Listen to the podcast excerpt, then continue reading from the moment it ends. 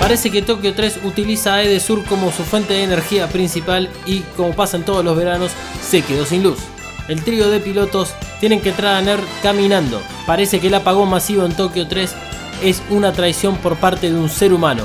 Todo esto y mucho más en este nuevo episodio de Evacast, donde analizaremos el decimoprimer capítulo de Evangelion titulado El día que Tokio 3 se detuvo. Evacast, episodio número 11, El Gran Apagón. Bueno, arrancamos otro episodio de Evacast, soy tu host Dalmas y junto a mí está Emanuel. Hola. Con toda su simpatía de siempre. Malu no se encuentra en este momento, está en su ciudad natal, eh, probablemente comiendo empanadas. Las mejores empanadas de carne que se puedan conseguir en este país están en esa provincia. No vamos a delatar de qué provincia es, eh, porque no tenemos los derechos de su imagen como para andar lucrando con eso.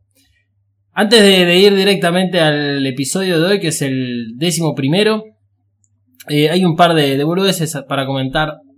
Quedaron un poco colgadas de- del episodio anterior. En realidad es una sola la que me acuerdo. Y es una gran boludez. Que es que Misato cambió la marca de cerveza. Sí, me- sí, sí, es cierto. Eh, porque lo- los señores se habían enojado, los de la cerveza. Bueno, a ver, no es que se habían enojado los señores. Eh, sí, porque si no suena que la gente de Yebisu, la marca en la cual los primeros episodios Misato está tomando eh, cerveza, suena que están dirigidos por un jardín de infantes. O sea, la comisión directiva de Yebisu es un jardín de infantes y dice, ay, nos vamos a enojar si siguen usando esta marca sin permiso.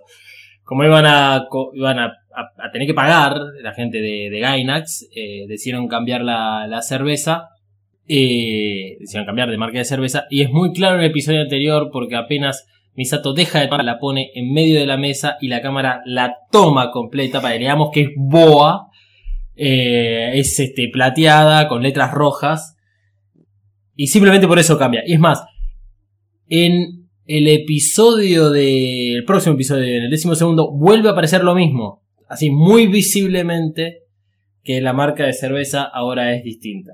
Eh, una gran boludez para, para estos momentos. Y la otra, eh, esto sucedió en realidad, yo vi la noticia cuando cuando se estaba haciendo la edición del episodio anterior, por eso que no tampoco quedó incluido.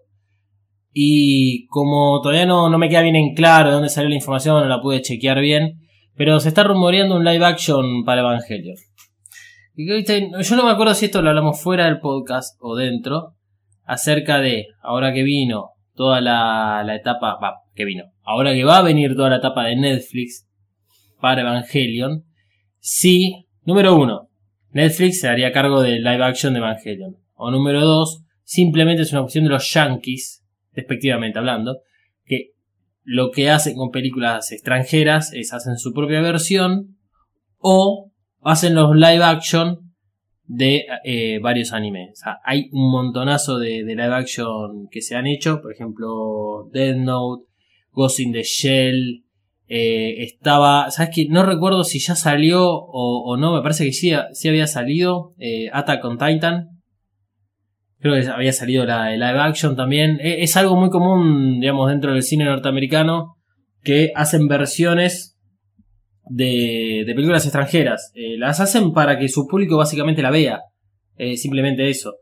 Por ejemplo, Old, Old Boy. Es una película coreana de thriller, digamos, que ya de por sí es un live action. Old Boy no es un anime, sino que es este, una película creada por no sé quién en este momento, no recuerdo, pero ya está hecha, digamos, originalmente por personas. Y eh, los norteamericanos hicieron su versión eh, para ellos, que es malísima. La, original, la coreana, es increíblemente buena. Es increíblemente buena. Pero, pero bueno, o sea, eh, tomamos nota para que en el episodio siguiente de Evacast a, a ver si encontraremos un poquito más acerca de este de esta posibilidad de un live action. Que si llegara a ocurrir, primero que nada, que no la haga Netflix, de verdad. Sí, sí, por favor. Bien, y segundo, si realmente la hace Netflix o no, no importa, se concreta el live action, ¿cómo creerías que, que- que la, la encararían a la película? Yo creo que por una cuestión de cómo tendrían que hacerlo, van a encararlo utilizando los modelos del anime. no del rebuild. ¿Qué, qué modelos? Los modelos de todo, por una cuestión de realización. Pero te referís a imagen. Claro, O sea, como si fuesen las. No, recuerdo el nombre ahora de los. De donde están los. No sé si filigramas o algo similar, digamos, donde están las primeras animaciones, o donde están cada uno, digamos, hecho arcaicamente cada uno de los frames, que luego terminan pasándose a animación. sí. Y puede ser. Pero, pero, como. Yo lo que no logro ver en ese sentido es cómo combinar el, el Eva, digamos, el Eva, el ángel, la, la, la sinergia con las personas reales. O hacen absolutamente todo CGI, todo CGI. Incluso los, los personajes. eh, o tiene que ser una animación muy buena que no, no contraste demasiado con las personas reales, en el caso de tener que animar a los Evangelion y a, y a los, a los ángeles. A ver, eh, yendo a un caso tal vez un poco más conocido, si uno agarra, eh, estamos hablando de una película vieja además, Star Wars 3, Tres de la segunda. sí, la rebelión de los Sith, ¿no? No, no, la, the venganza. La ve- ahí está. Star Wars 3, la, la venganza de los Sith, que tiene, calculo que un 80%, 90% de CGI, y Coruscant, que es la, la ciudad en la cual eh, arranca la película, donde está la batalla eh, espacial sobre Coruscant, y que luego termina aterrizando forzadamente en la, en la ciudad, Coruscant que es una, un planeta ciudad, eh, está muy bien realizado y tal vez hacer un planeta es relativamente sencillo. Hacer toda una escenografía como puede ser Tokyo 3 es sencillo hacerla en CGI más allá del costo, digamos. Y hasta incluso es real, es creíble. Ahora, poner este, a un Evangelion o poner un ángel en medio de todo eso, con humanos, lo veo difícil salvo que no haya interacción. O sea, que no tengas al ángel en pantalla y a un ser humano al lado, en donde ese contraste de imágenes sea muy alto, sino que al, ser humano, por ejemplo, lo veamos siempre dentro del eh, entry plug. Entonces, de esa forma, el, el entry plug lo tenés todo en CGI, no se nota la diferencia. No sé si me estoy explicando bien, digamos, o sea, porque es- pasa. Tampoco se me ocurre una película ahora que, que haya visto en la cual eh, se haya animado algo en CGI, que haya humanos, seres humanos, y se genere esta, esta gran, gran diferencia. Eh, Space Jam. No, pero Space Jam es distinto porque eh, si bien se nota mucho la- la- el contraste, eh, es parte de- del contrato firmado, digamos, cuando vas a ver Space Jam. Vos sabés que son dibujitos animados. Ah, Y, y forma parte de eso y es, es la gracia que tiene. Eh, yo hablo como si esto fuese un error o una falta de presupuesto donde se nota muchísimo que hay un elemento que no corresponde a un universo real. Sí, a, a ver, te- voy a cometer un crimen porque la verdad es que es, esto es una cuestión de, de época nada más y aún así yo la volví a ver hace poco. Se nota poco, se nota, pero si vos ves Jurassic Park, sí, se nota. se nota, están muy bien hechos los dinosaurios. ¿Se nota? Sí, se nota. Está hecha en 1993 Jurassic Park, 93-94, hace como 20 años. Entonces, eh, ¿acaso se, se notan las diferencias? Sí, obviamente. Yo lo que no creo realmente posible es que hagan un ángel, un evangelio, una ciudad, todo acorde para que el, personaje que esté ahí representado por un ser humano real no sobresalga tanto, no quede como si realmente fuese una escenografía de, este, eh, de un teatro. Donde vos sabés que la escenografía está ahí atrás, mm, es parte de- del show, pero sabés que lo que está ahí atrás no es real y es algo pintado. Es que la caguen en ese sentido, porque realmente Evangelion es más cantidad de estos personajes inventados que de personas reales. Yo en realidad le tengo miedo a que en live action pierda la parte psicológica del anime y sea mucho mecha, mucho acción, mucho coso y la parte predominante dentro de Evangelion, que es lo psicológico, se pierda. Estoy de acuerdo. Eso, bueno, va a depender del guion, va a depender además de qué, eh, qué hagan. Porque por más de que Evangelion tiene varias películas en su haber, o sea, dos después del anime más tres del reveal, y la cuarta que nadie sabe si va a ser una o más de una, se rumorean tres. Eh, Evangelion hasta el momento no fue puesto o sea, toda la historia no fue puesta dentro de una sola película o resumida de tal forma de que en dos horas, dos horas y media como mucho, se pueda entender todo. En realidad nunca se puede entender nada. No, eso, eso seguro. Pero, pero no, no sabemos qué es lo que podrían llegar a hacer. ¿viste? A ver, eh, en el caso de Death Note, volviendo un cacho a, a esto que mencionaba antes sobre lo- los contrastes, eh, a Ryuk, sí creo que se llama, de la pronunciación creo que era Ryuk, que es el... el Demonio.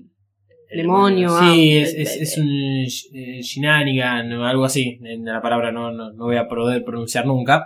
Es el demonio que, que forma parte de, de Kira. Eh, está representado con una persona. un poco luqueado de una forma media distinta. Y listo.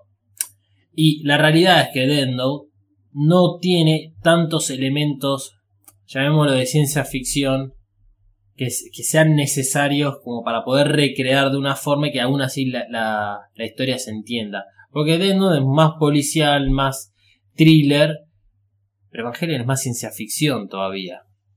A ver, vayamos fácil a, a un caso. ¿Cómo haces la batalla de Ramiel? La batalla de Ramiel, yo creo que Ramiel es el que marca claramente el, el paso de lo que puede hacerse o no se puede hacer, ya sea animado, como en el anime, o recreado, digamos, a través de CGI, tecnologías similares, digitales, digamos, para una película de live action. No lo pueden hacer. Se lo saltean. No, no creo que se lo salteen, pero realmente los... lo- lo- no, no estoy hablando específicamente del ángel Ramiel, ¿eh? Por eso lo hace que era con un cartón en una forma de, de doble pirámide at- atadas en la base. Eh, eso lo hace cualquiera.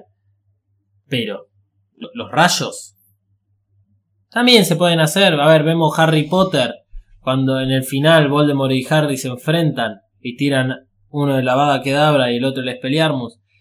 ¿Se puede hacer? Sí. ¿Queda bien? Y queda bien. No digo que no quede bien, digo que no tiene el mismo impacto. Sí, igual no es en el, el caso de Harry Potter, está enfocado más que nada en el choque de los hechizos, ver la cara de Voldemort, la cara de Mm. Harry, y en este caso lo que tendrías que enfocar sería al ángel, al Eva y a los rayos por ahí en el medio, y sí sería un enfoque que por ahí no quede bien. Yo creo que perdería un poco la magia si realmente hace un live action. eh, tratando de emular a los Eva y a los Ángeles y al resto de, de las cosas. eh, en un plano más, más cercano al ser humano. En vez de hacerlo, a- digamos, en vez de animar al ser humano y llevarlo al plano donde están los ángeles, a ese tipo de dibujo, eh, hacerlo al revés, lo veo. lo- ve- no lo veo mal.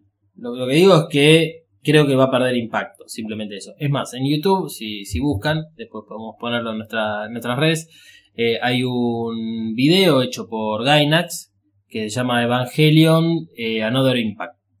Que es, es raro porque es como. su- suena más a, a un momento que aprovecharon a ver si podían hacer algo distinto. Porque no está relacionado con nada. El, el, video. Un video que dura creo que 7 minutos, 10 minutos, mm, como mucho. Y muestra la activación de un Evangelion. Todo con esta animación digital. Y, tratando de emu- emular la realidad. Digamos, que, que todo se vea como si fuese algo real. O sea, que, por ejemplo, que el metal parece metal. A eso voy. Y, y, y es raro de ver, ¿me entendés?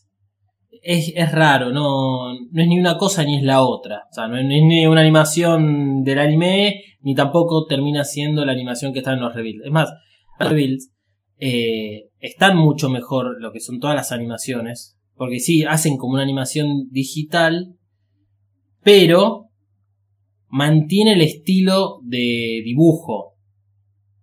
Y hay muchos efectos que son digitales, obviamente, que están hechos con o sea, programas pensados para eso que los utilizan las otras películas, pero no quedan mal, resaltan como, como resalta un dinosaurio en Jurassic Park 1. O decís, esto claramente no es real, pero cuando todo lo vimos en 1994 en el cine, todos dijimos, me cago encima, estos dinosaurios son en serio.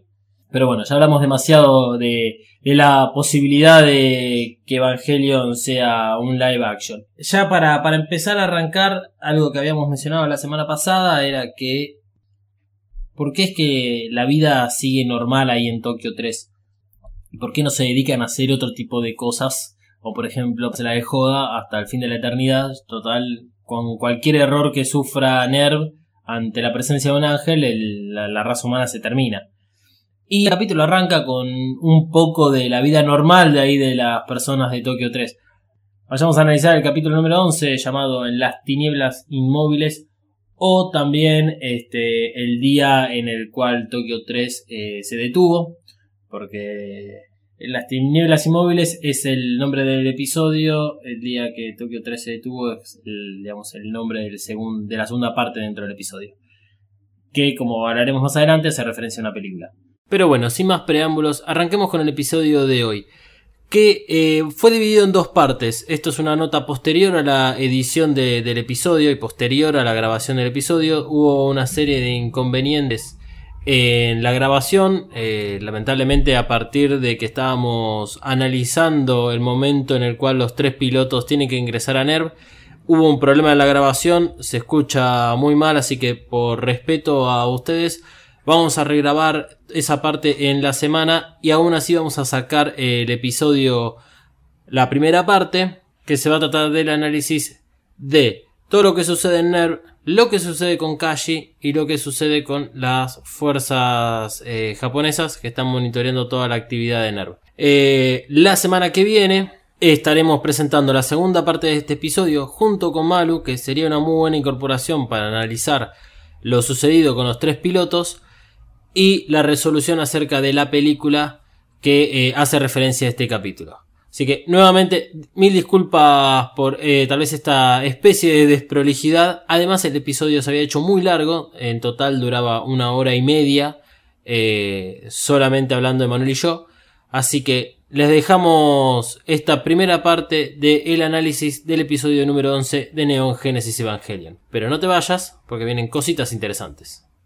Te recordamos que te puedes suscribir a cualquiera de los podcasts que te ofrece Mothercaster buscándonos en tu aplicación de podcast favorita, como Google Podcast, Apple Podcast, Spotify y muchas aplicaciones más. Además, buscanos en Twitter y en Instagram como arroba Mothercaster y ahí si querés utilizar el hashtag Evacas para comunicarte con nosotros. Como de costumbre, le pedimos a Misato que dé la orden del despegue y continuaremos con este maravilloso podcast. 使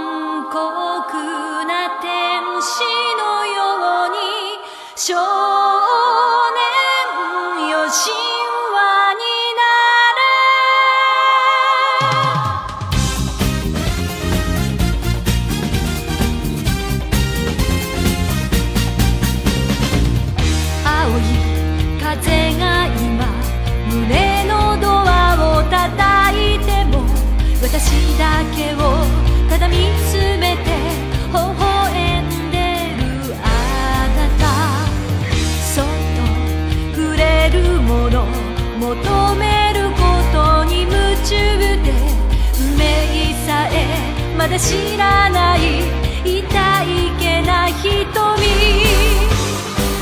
けどいつか気づくでしょうその背中には。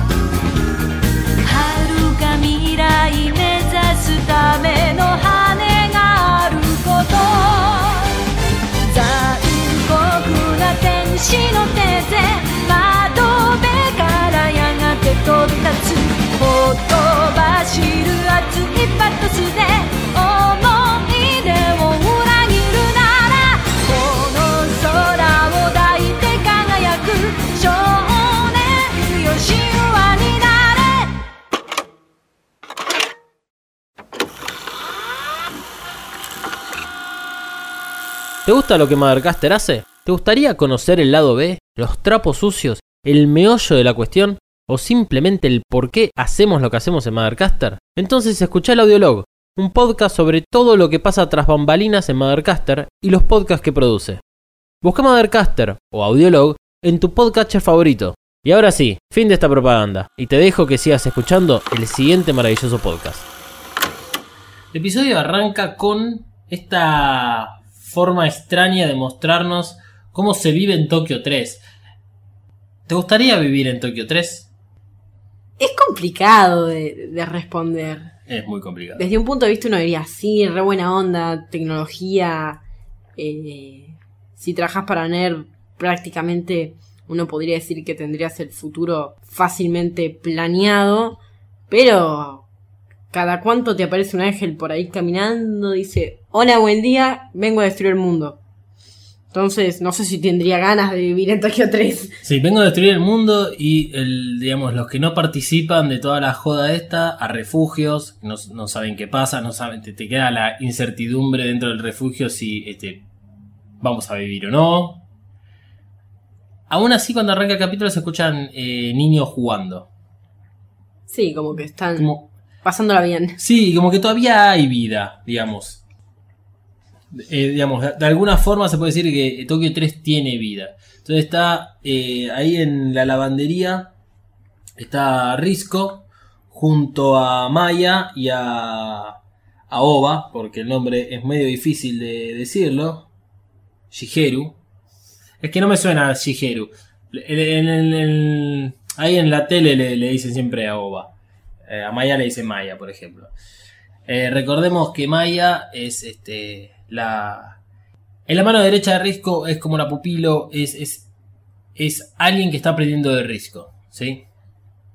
Eh, que además de, de esta relación que tiene con Risco, es quien juzga a Nerv desde adentro. Eh, ¿A qué te refieres con juzga?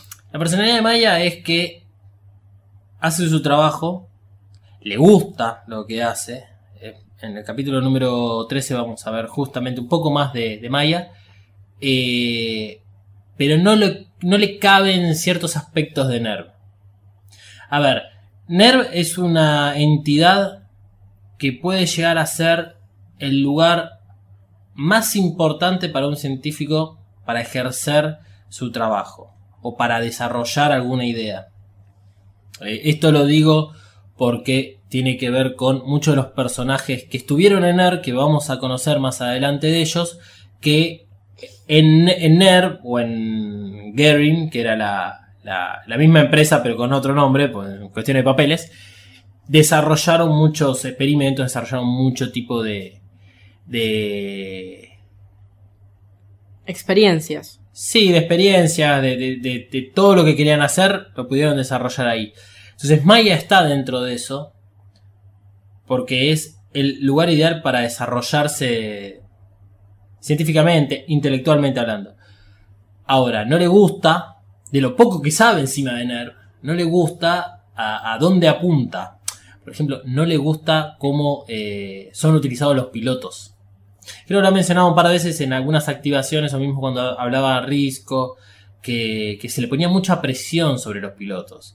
Es más, el eh, Makoto, que es el, la mano izquierda, la mano de izquierda, que es la mano derecha de Misato, en el capítulo anterior, cuando están, está bajando Asuka por el volcán, y que ya superaron los 1300 metros, que es hasta donde llegó la sonda y la sonda se hizo mierda, Makoto le grita a Misato acerca de que no te olvides de que adentro hay una persona, ¿viste? Entonces, en general estos personajes vienen a ser un poco la conciencia de, la, de los superiores que no la tienen. Sí, la parte humana. Para mí, tienen la parte humana. Lo que pasa es que una cosa es eh, tratar a un piloto que puede ser reemplazado, como así nomás, de- por eso hablo de conciencia, pero siguen siendo seres humanos y en otros aspectos se nota esa parte humana. O sea, Misato quiere a Shinji. En todo caso, yo diría eh, que el que no es humano es Ikari, en ese sentido, y que no tiene como si fuese una parte humana. Yo creo que Misato, y lo vimos en el capítulo pasado, Eh, sabía que Asuka la podía presionar un poco más, que se la iba a bancar. Sabía que el Eva se le iba a bancar mucho más. Y te- lle- llega casi a los 2000 de profundidad. Esas cosas Misato lo sabe. Y lo habla incluso con Asuka. Si Asuka le hubiese dicho que no, que quería parar, probablemente hubiese seguido un poquito más. Y en todo caso, tratar de ver algún otro tipo de, de acción para hacer para poder agarrar al ángel. Eh, creo que Misato sí tiene como más parte humana, pero llegado el caso, ganan cientos, ciertos sentimientos, ganan. Sí. En el final del capítulo pasado, que Misato y Asuka están hablando ahí en, los baños y están tomando, eh, y que vemos que Misato tiene una cicatriz en la cual vemos que es producto del segundo impacto. Y yo decía que él había dejado una cicatriz, que era como la marca física que le dejó a Misato eh, el segundo impacto. No sabemos cuál es la marca psicológica.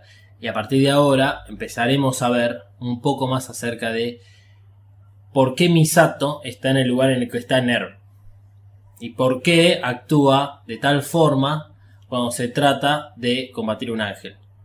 Sí. Este, bueno, retomando al, al episodio. Entonces estaba Risco y Maya haciendo el lavado de su ropa. Y eh, afuera estaba Aoba. Aoba que es este el tercer integrante que suele estar ahí en el, en el puente de, de monitoreo dentro de, de NERV. Que no, no, no depende ni de Risco ni de Misato. Es el, es el director responsable de operaciones en la parte de organización militar este, trabaja en conjunto con ellos. Creo que fue el episodio anterior donde veíamos que estaba simulando tocar una guitarra. Estaba haciendo un air guitar a Oba, pues estaban al pedo. Sí, sí. Bueno, ahora tiene un. Hay un estuche de guitarra en el hombro. Y lo que vemos es que, bueno, es un poco el. Las banalidades del día a día ahí dentro de Tokio 3. Que es gracioso, triste también, que Aoba le dice, bueno, pero por lo menos podemos volver a dormir todas las noches a nuestras casas. Como diciendo, no estamos muertos, no destruyeron la ciudad. No es necesario estar en el medio del Geofront de noche. Claro. Lo que más me sorprende de, de toda esa situación es. Eh, NERV no tiene lavandería para que sus empleados vayan. Que además les sale caro. Claro, porque eh, Ritzko dice como que está mal, como que va a llegar mal a fin de mes. Loco, Risco es, es, es responsable prácticamente de la mitad de NERV. Y no le alcanza. Sabemos que Japón es un país caro. Pero no le alcanza esta mina. El primer capítulo, Misato, que eh, por producto de la bomba N2 que le tiran a, a Saquiel, se le hace mierda el auto. Y por dentro dice, y yo empezaba a pagar el auto. No Pero- tienen auto para prestarle Nerv. Sí lo tendrían que dar claramente. A un Eva, no. No, no, no. No, no, tampoco exageremos. Pero bueno, después de, de ahí, de, de la lavandería, se van a tomar el subte. El subte debe ser el mejor medio para, para llegar a NERV, ya que NERV está bajo tierra. Y el- ese subte probablemente entre directamente a los cuarteles de, de, de NERV en el Geofront. Sí, es el coso que está ahí. Claro, que es una de esas, es- eh, esas líneas que a veces se ven de, de lejos cuando te muestran todo el panorama. Son como esas líneas de esas luces que van bajando, subiendo, que es re bonita. Deben ser los únicos que lo deben poder tomar.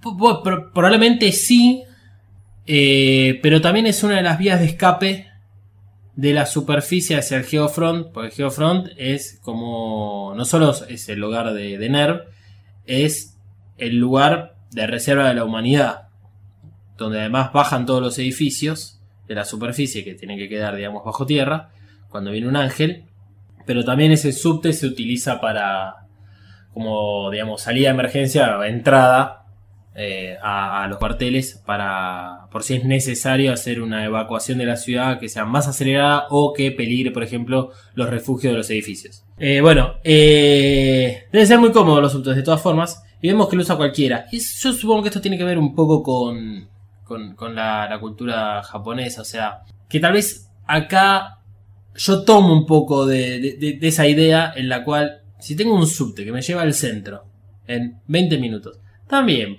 acá viajar en subte, Capital Federal, hora pico, te la regalo. Sin aire acondicionado. sin aire acondicionado o con aire. Total está tan lleno que es- el aire no da abasto.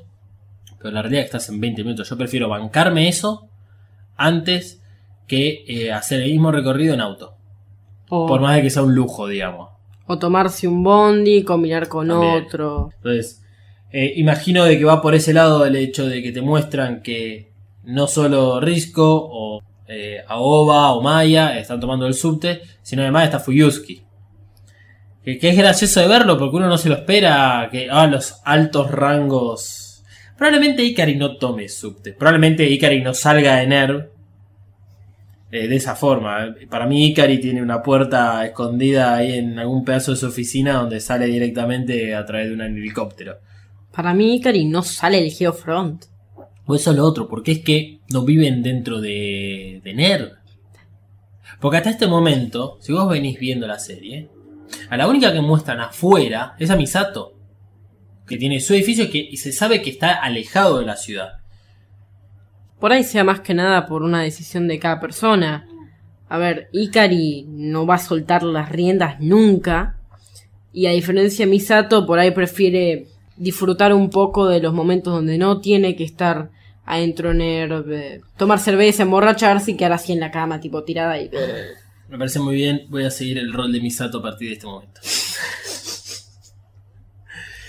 Eh, interesante notar que el, el momento del encuentro con Fuyuski. Risco lo saluda ligeramente, ligeramente. O sea, es, hay una formalidad, pero no la hay. Por lo menos en, las traducciones hechas en los subtítulos, uno ve que, que, lo tutea a, a Fuyuski. Pero no se pone tan rígida como si lo hace Oba y Maya con el ¡Ay, ay, ay!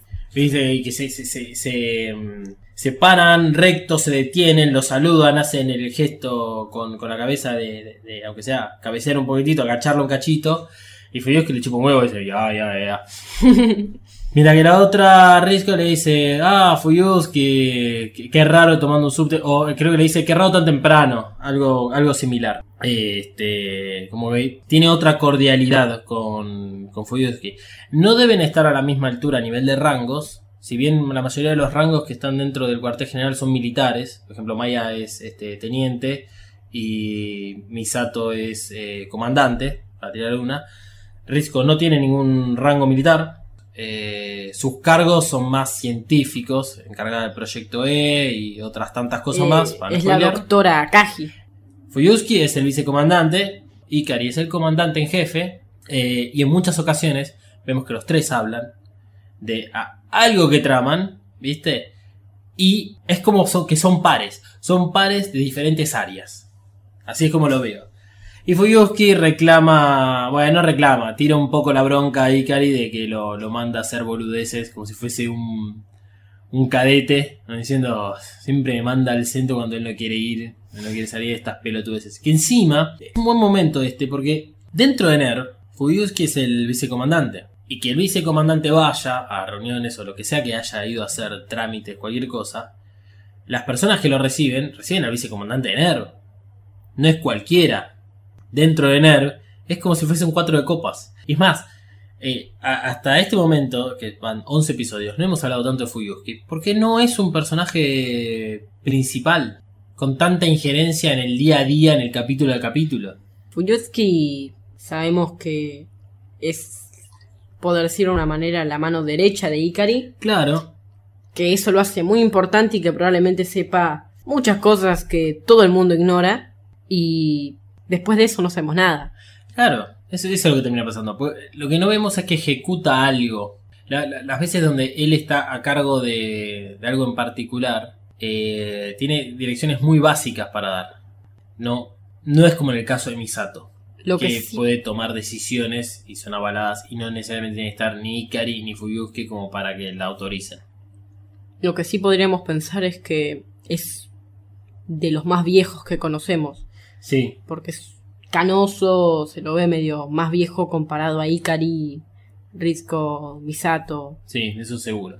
Eh, lo, lo otro que se menciona durante el viaje en tren es que están, están por venir elecciones en Tokio 3 para elegir al alcalde y lo que dicen, ya fue elegida, ya fue elegido el alcalde, o sea, el alcalde es Maggie. No importa quién sea el alcalde físicamente hablando, la cara para la gente de Tokio 3, el alcalde es Maggie. Como bien dice Maya, que esto es bueno, es un recurso de guion que es necesario a veces hacerlo, tal vez la, traducción puede cambiar un poco lo, lo que es la intención de la frase, en la traducción por lo menos tengo yo, cuando Fuyuski dice que eh, es Maggie quien decide, que Maggie es una democracia, Maya dice, ah, ¿acaso estás hablando de la supercomputadora? O de las tres supercomputadoras, claro, de- depende de la, Sí. la traducción. Y, y en el japonés real, porque esto es algo que estuve leyendo por ahí, o sea, es como que en realidad dice, ah, o sea, como que afirma, no pregunta, afirma que son tres computadoras, tres supercomputadoras. Esto es necesario para que nosotros entendamos en este momento que Maggie está compuesta de tres supercomputadoras, pero eso ya es algo que lo sabe, porque trabaja todos los días con Maggie Maya. Y lo interesante respecto a lo que dice Fuyuski sobre esto de que Maggie es una democracia es que la composición de estas tres supercomputadoras es que cada una puede ser independiente y eligen, digamos, decisiones son tomadas a raíz de votación de las tres supercomputadoras. Entonces, nunca va a haber un empate, por ejemplo. No. Imagínense en todo caso como Maggie por ahora que sea como un microprocesador de varios núcleos que actúan en conjunto y a la vez actúan de forma independiente. Eh, Maggie es muchísimo más compleja, no vamos a hablar hoy de Maggie porque en el episodio número 13 es el personaje principal y ahí es donde nos van a explicar todos y la realidad es que en el capítulo de hoy lo único importante para hablar de Maggie es esto que menciona Fuyuski y que si Maggie, digamos, puede ser como el alcalde de Tokio 3, además es quien maneja Tokio 3 a nivel logístico. Es el cerebro que controla toda la parte tecnológica de Tokio 3. Es la gran mente detrás de todo. Por eso, cuando se corta la luz, en el episodio de hoy, se corta la luz en todo Tokio. Y cuando recién logran levantar a Maggie en el final, vuelve la luz a todo Tokio 3 en diferentes etapas, lo hace en diferentes etapas, pero ¿qué es lo primero que dice Fuyuski cuando se cortó la luz? Alimenten A Maggie, y al, Central Dogma. al Central Dogma. Es curioso que cuando se encienden las luces, se encienden primero uno, después dos y por último tres. Se tiene como un, dos, tres. Sí, El centro y después dos al costado. sí, que eso tiene que ver con lo que en un momento dice Rico, pero paremos acá. Central Dogma, piénsenlo como si fuese la bóveda de Ner.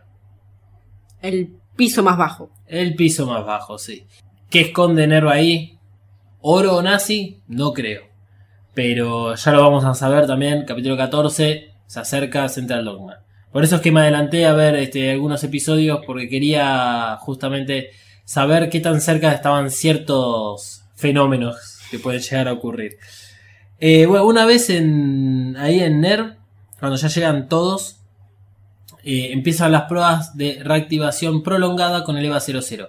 Es graciosísimo en este episodio.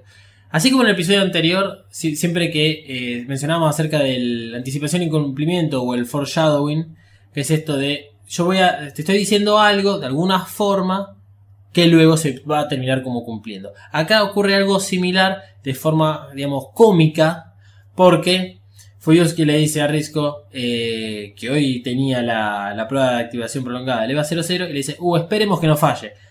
Imagen siguiente de eso es el cartel rojo de alerta de que algo está saliendo mal.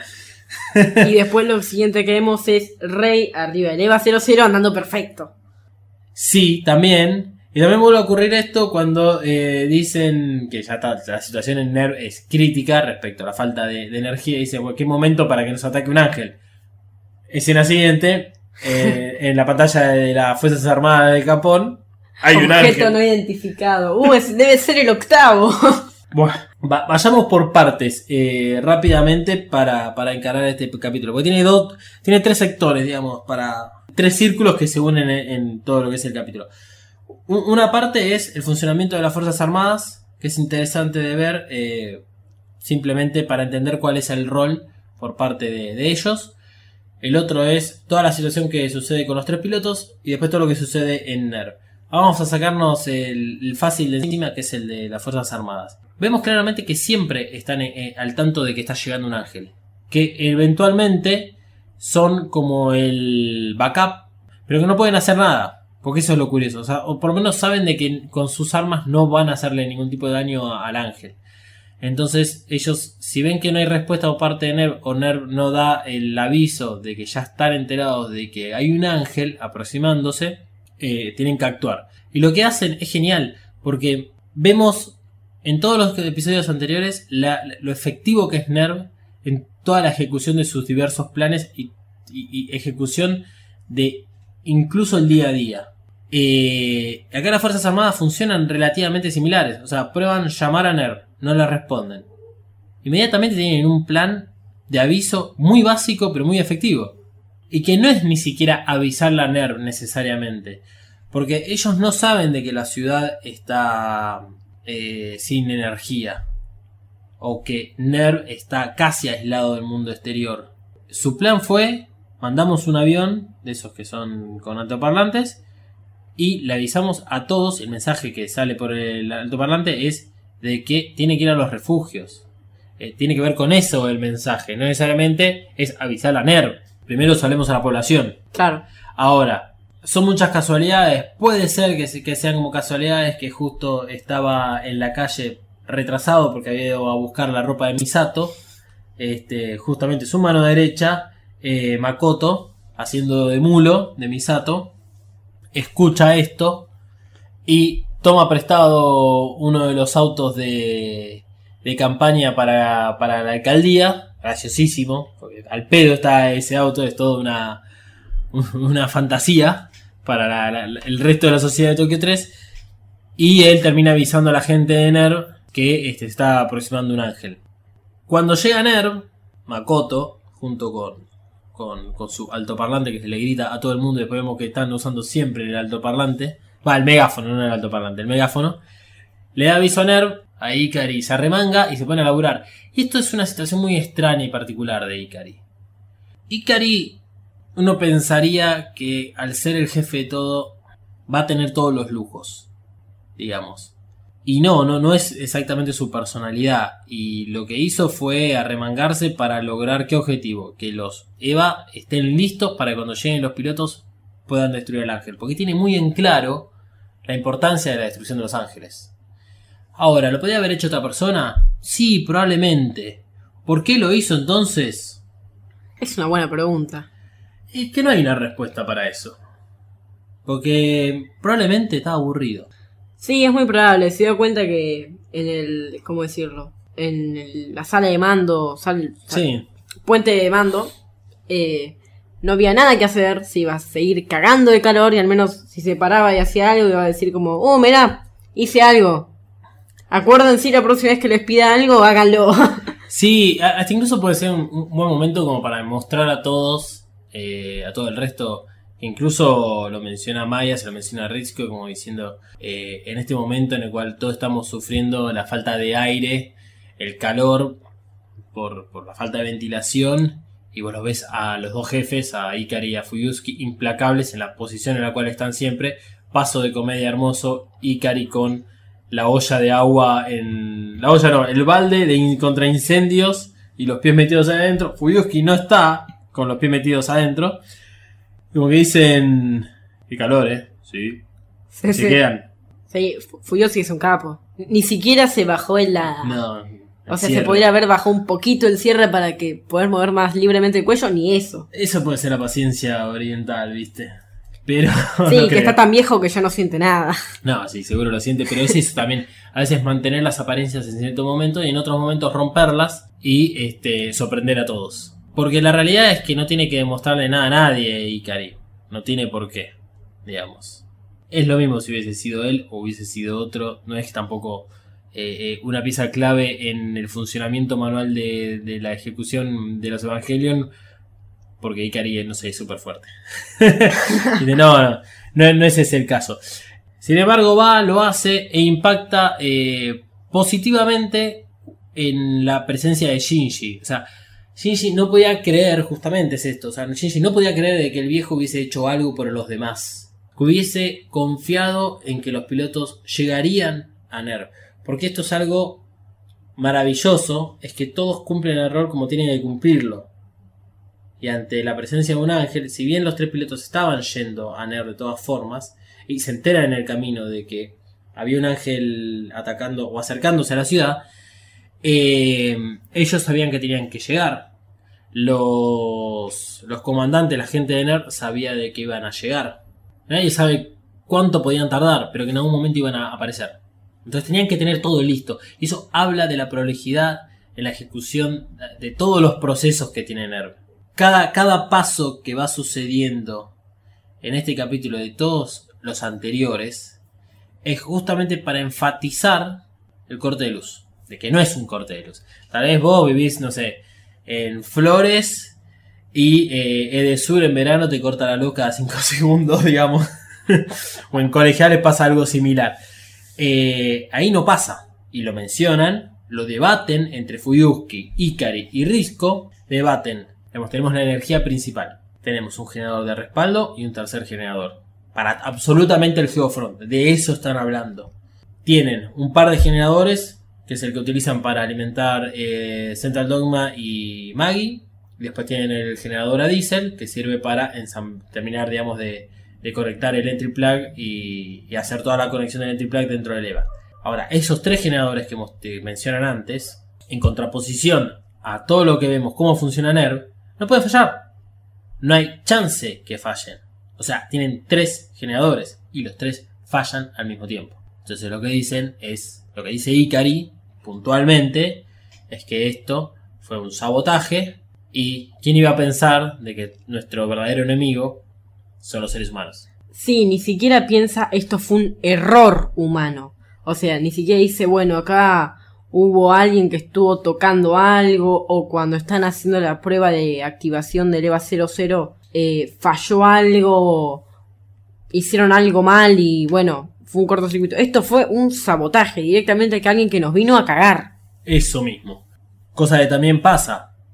Todos, todos como que le echan la culpa a, a Risco por, por el corte de luz, que además previo a eso se corta en el área donde está ella con el EVA 00 que, además, o Risco instantáneamente dice: Yo no fui. Luego de que Misato, cuando está con Kashi dentro del ascensor, dice: De esto debe haber sido obra de Risco. Acto seguido, Risco diciendo: Yo no fui. Y todo esto te lo van encajando de tal forma para que vos logres entender de que esto no fue un error humano, fue un sabotaje. Por eso es que Risco dice que eh, va a correr un dummy programa, un programa falso, un programa fantasma dentro de Maggie. En ese momento ocurren dos cosas para que podamos entender un poquitito qué es lo que recomienda Risk. Como Maggie se encarga de toda la parte de la ciudad, toda la lógica, toda esta centralización tecnológica depende de Maggie, todo está centralizado en Maggie. Maggie eventualmente, al todavía tener, digamos, eh, electricidad, está intentando que la energía vuelva a Tokio 3. Lo que hace Risco es poner un programa para que de forma, digamos, aleatoria pueda restablecer todos los sistemas de una forma en la cual, si hay alguien mirando todo este proceso, lo pueda tomar, digamos, como, como referencia, pero va a ser algo falso. Entonces, por eso lo que vos mencionabas antes, de cuando están los pilotos viendo las ciudades del mirador y que se empiezan a prender las luces, una, dos, la 4, la 3, de, de, esa forma, que primero un costadito, después al centro, después las otras partes de la periferia, tiene que ver con eso, cómo Maggie va levantando. Entonces, que además de ir levantando de forma aleatoria ciertas partes de, de la ciudad, va haciendo otros procesos para hacer creer de que son necesarios en el momento de reactivar un sistema.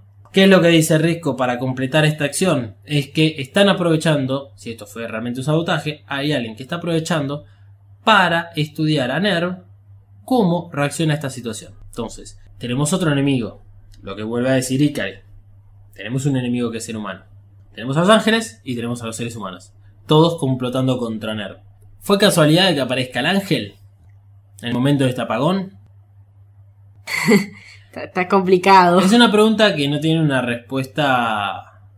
Una, respuesta real más allá de las conjeturas que uno puede hacer, pero no está comprobado realmente si el ángel aparece de casualidad o quienes emplearon esta táctica para sabotear NERV sabían de que iba a venir. Y si eso realmente es así, ya se ha mencionado en, en Evangelion, unos manuscritos del Mar Muerto que anuncian la llegada de los ángeles. Si esto ocurre de la forma de la hipótesis número 2, que es aquellos que conocen el contenido de los manuscritos del Mar Muerto, que son lo- lo- los privados, los secretos, donde hablan acerca de, los ángeles, qué mejor momento que poner a prueba a Nerv con la llegada de un ángel y encima cortarle todos los sistemas para ver qué hace.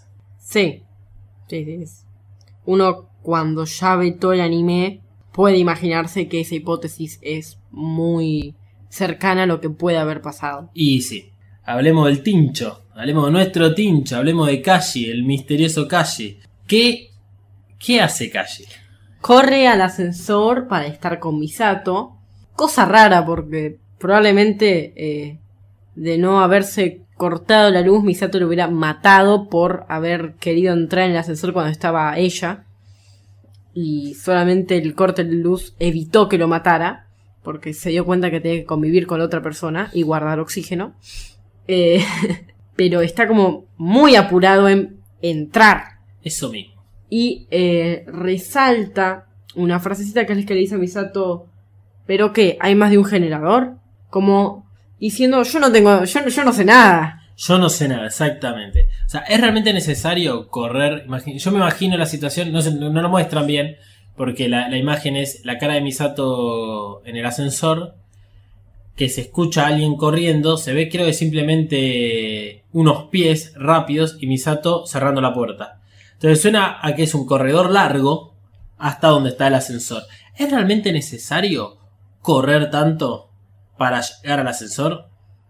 No, teniendo en cuenta que es nerd que deben tener un ascensor cada 10 segundos. ¿Acaso Kashi hace algo con Misato adentro? No, Misato le resalta eh, en una oportunidad que, que no aproveche la oportunidad justamente para aprovecharse, digamos, de ella, valga la redundancia. Le dice eso, como cuando Kashi le, le dice, no te avergüences, si querés puedes sacártelo. ah, Misato- la remera. Claro, porque Misato está con, con calor. Eh, que eso para mí tiene una doble connotación. La, vergüenza, o sea, que se lo puede sacar libremente porque ya tienen una historia juntos. Y, y el hecho de que haya sido novio o novia de otra persona no te habilita que en el futuro la puedas seguir viendo desnuda. Eso no sucede así. Pero la otra connotación es que lo último que vimos de Misato es la cicatriz que tiene. Y que eso también, como medio que te lo dejan ahí para recordarte. Tal vez Misato tenga vergüenza de mostrar la cicatriz. Pero Asuka se la mostró así de una. Bueno, pero no le quedaba otra, está en la, en la pileta. Podría haberse tapado con una toalla. No, ya sé, eh, pero tal vez eh, tiene que ver con la relación de Kashi. Sí, eso es cierto. Ahora, volviendo a la corrida, a la maratón que, que- que hace Kashi. Como no hace nada con Misato realmente, ¿no? o sea, no es que corrió hacia el ascensor porque tenía un tema muy importante que hablar con Misato. Simplemente es la coartada. O sea, es la coartada. Tiene que estar en un lugar con alguien que pueda rendir ante cualquier situación de forma verídica de que Kashi estaba con ella. Y que sea una persona de confianza. Y sí, y no solo que sea una persona de confianza, y esto es lo mejor de la situación. La mejor persona que necesita a Kashi para que sea su coartada es Misato, porque la puede desestabilizar psicológicamente de una forma muy fácil, con solo su presencia. Si Kashi se hubiese se- quedado encerrado con cualquier otra persona, no serviría, porque si realmente pensamos que Kashi es quien saboteó Nerv, de la forma que haya sido, pero quien lo haya hecho, pueden desconfiar de él. Es, el nuevo, porque hace poquito está andando en Nerv. eh, ¿Quién sos vos? O empiezan a hablar. Con Misato no, con Misato ya está todo dicho. Y es más, viene trabajando Kashi en pos de generar un rechazo constante de Misato y que no lo pueda bancar. Y que no pueda Misato analizar la situación.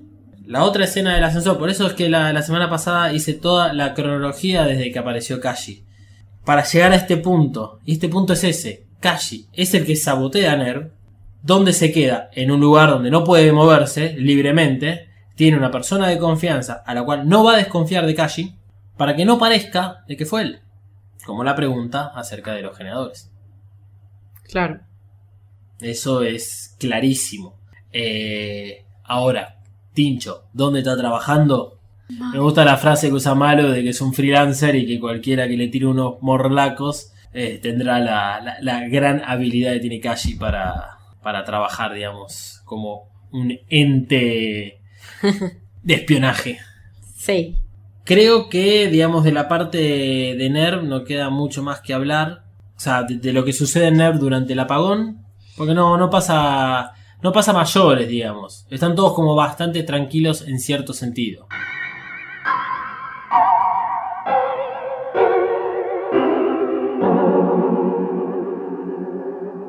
Y como de costumbre, nos vamos con Fly Me to the Moon, esta vez la versión normal como la del primer episodio. Será hasta la semana que viene con la segunda parte del análisis del décimo primer episodio.